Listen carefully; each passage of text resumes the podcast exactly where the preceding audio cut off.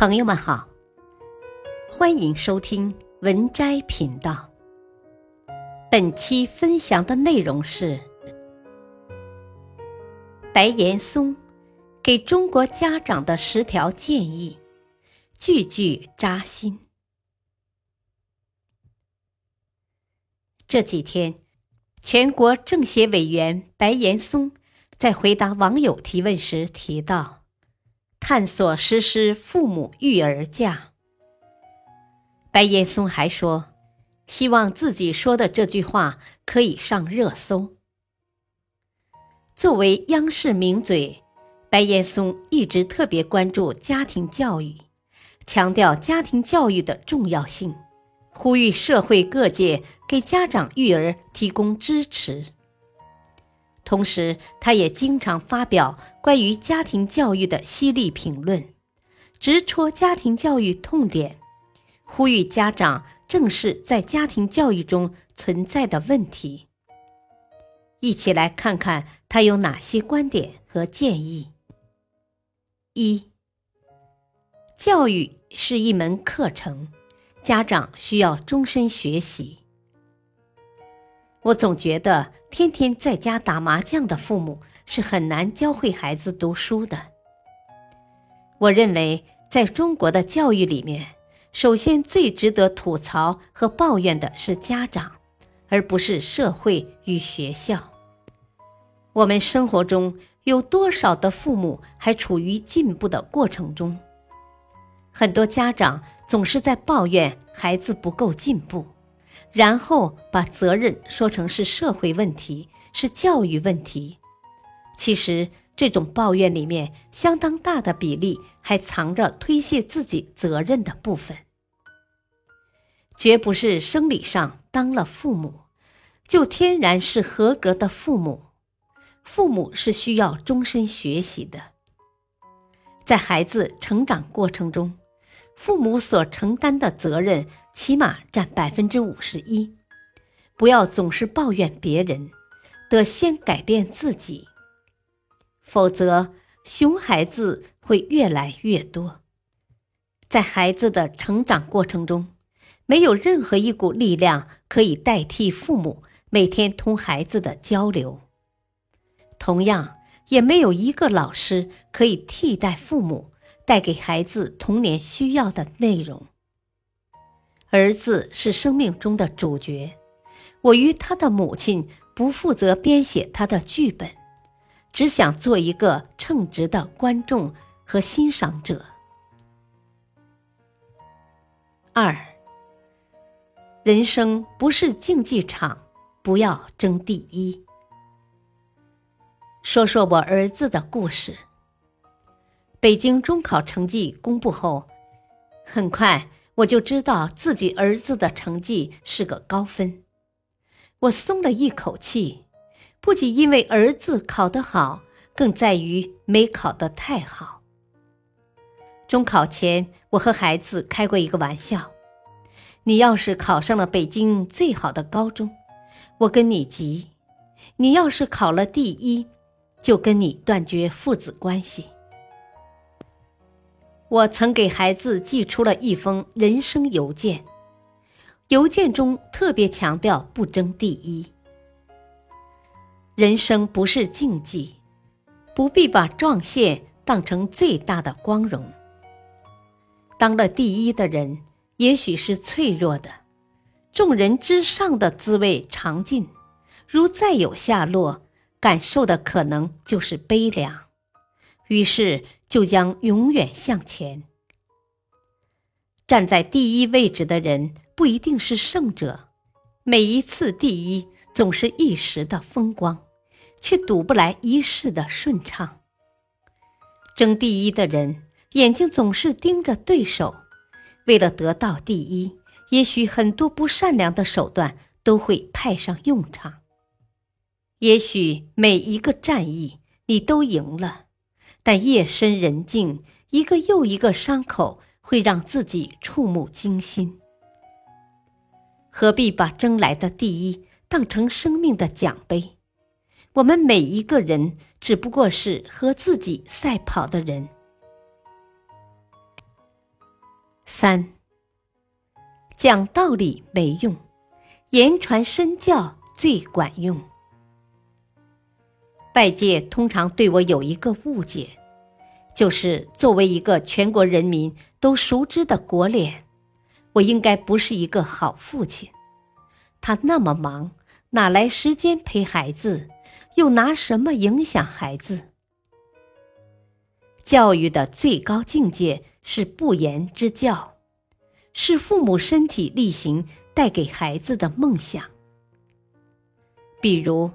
我是阿根廷队的球迷，我和妻子在家不是看书就是听音乐，除了看足球比赛，我们很少看电视。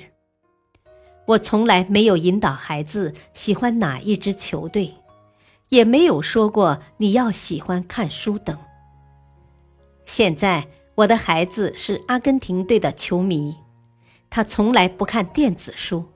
房间里堆满了纸质书。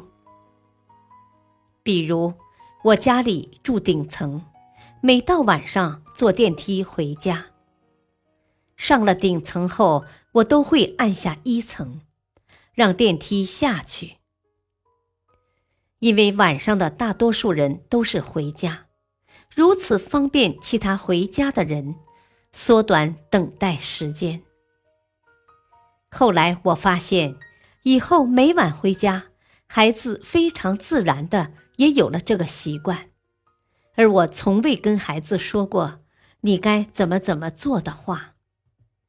家长是一个润物细无声的角色，所谓言传身教，你认为这个年龄的孩子，你天天按在这儿跟他讲大道理有用吗？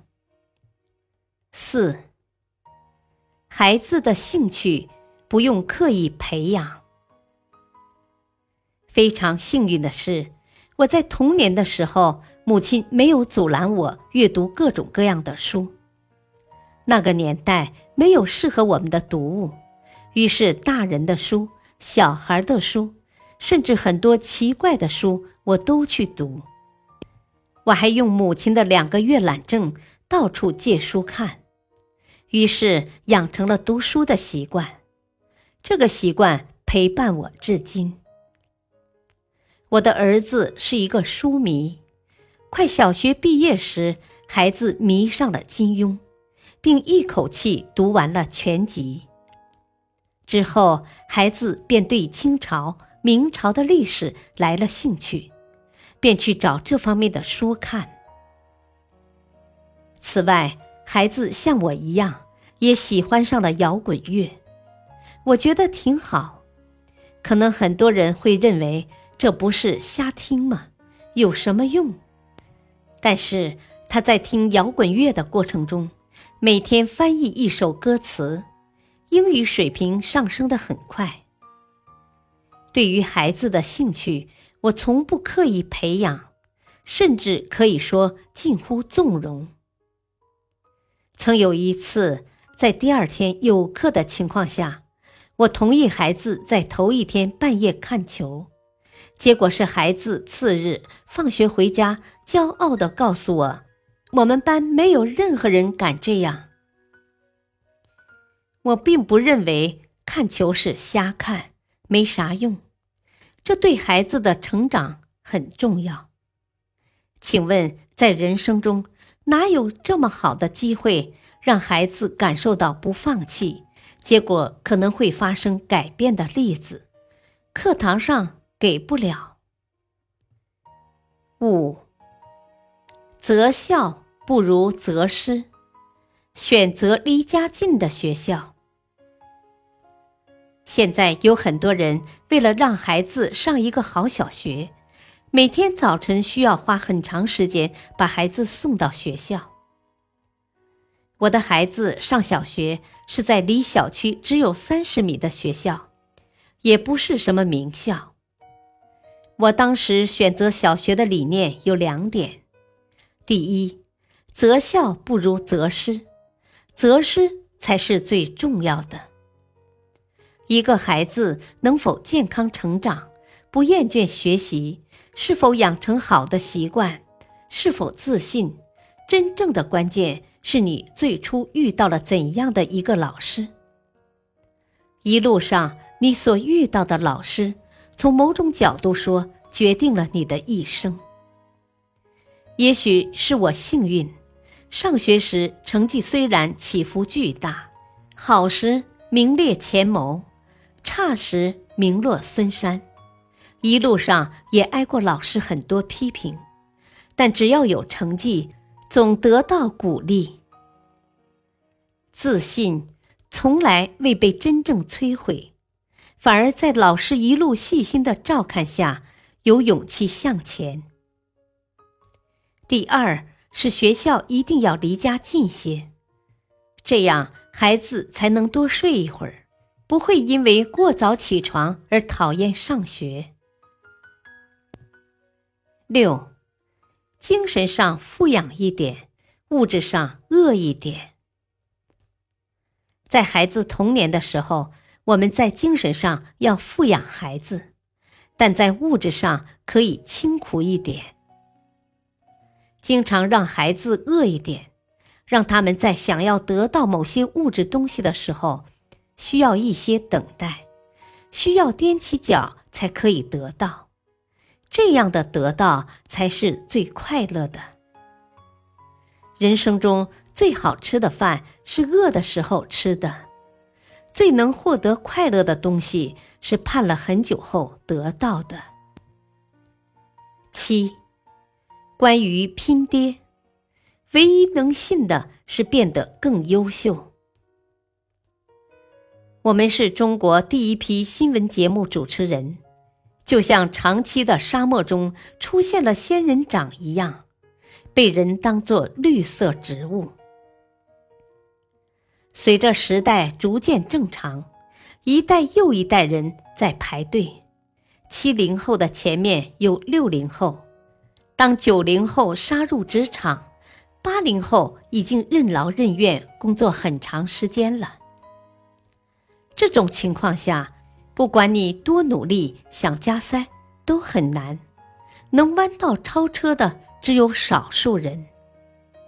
大家都努力，不管你是七零后、八零后还是九零后，就像每天早上挤地铁，你都只有一块狭小空间。有时候别人会说，当今社会要拼爹如何？生活中。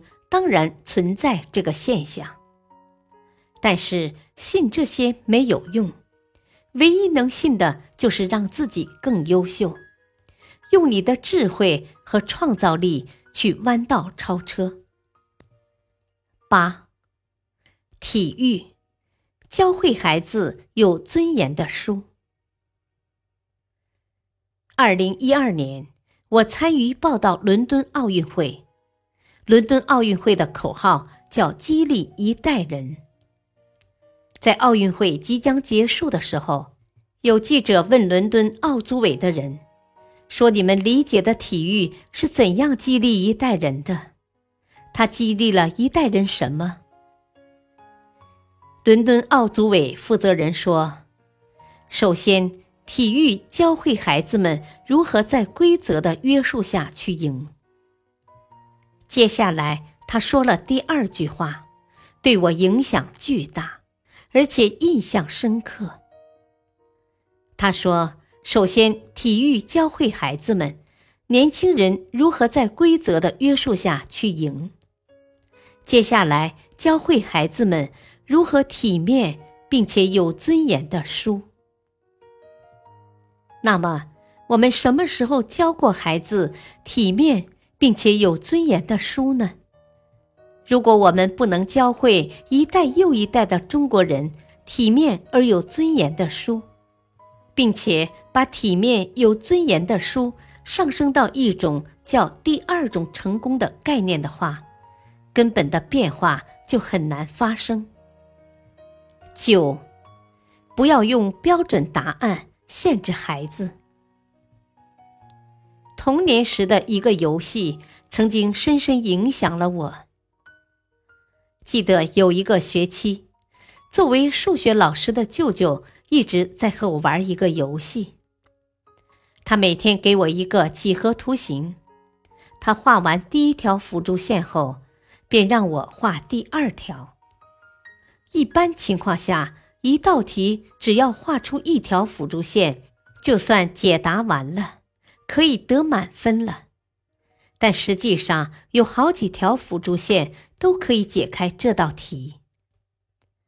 直到很多年后，当我被人夸赞有很多不一样的想法时，我才意识到是舅舅的游戏改变了我的思维，那就是不要给孩子一个标准答案。我们的教育总是告诉孩子一个标准答案就算结束了。这使得孩子的好奇心都被扼杀了。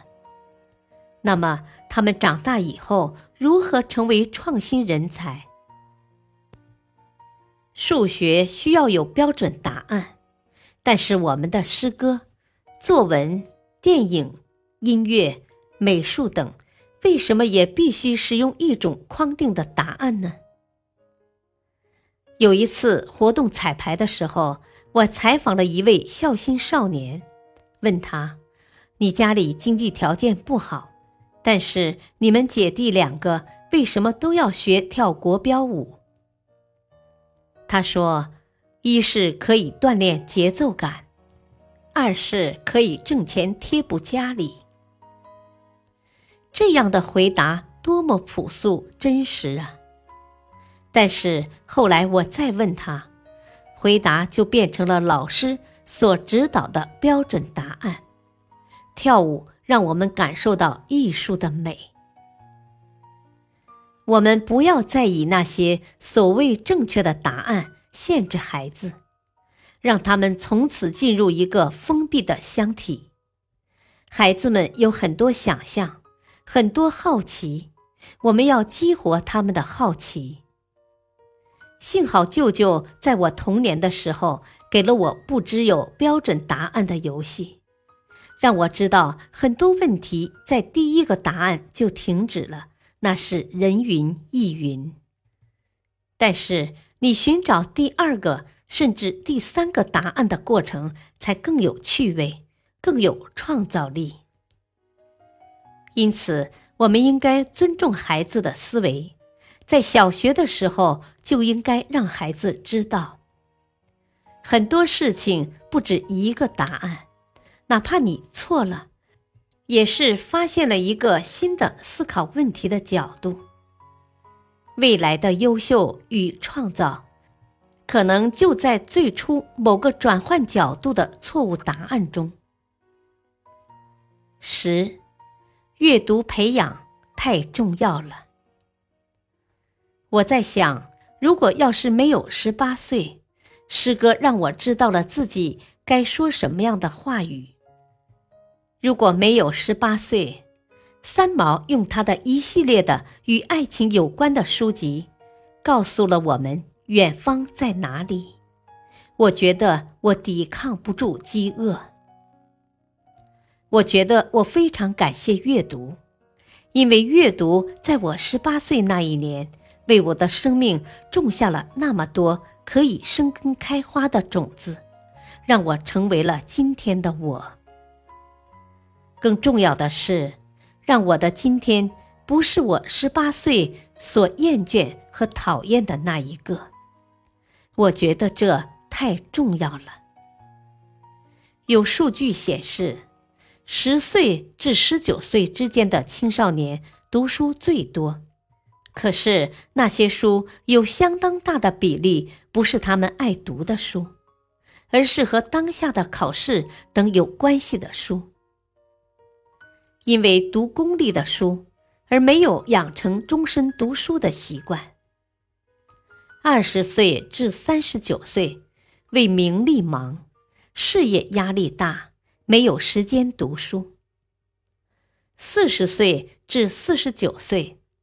进入读书最少的时候，很多人觉得人生走到这个阶段已经定型了，不再需要读书。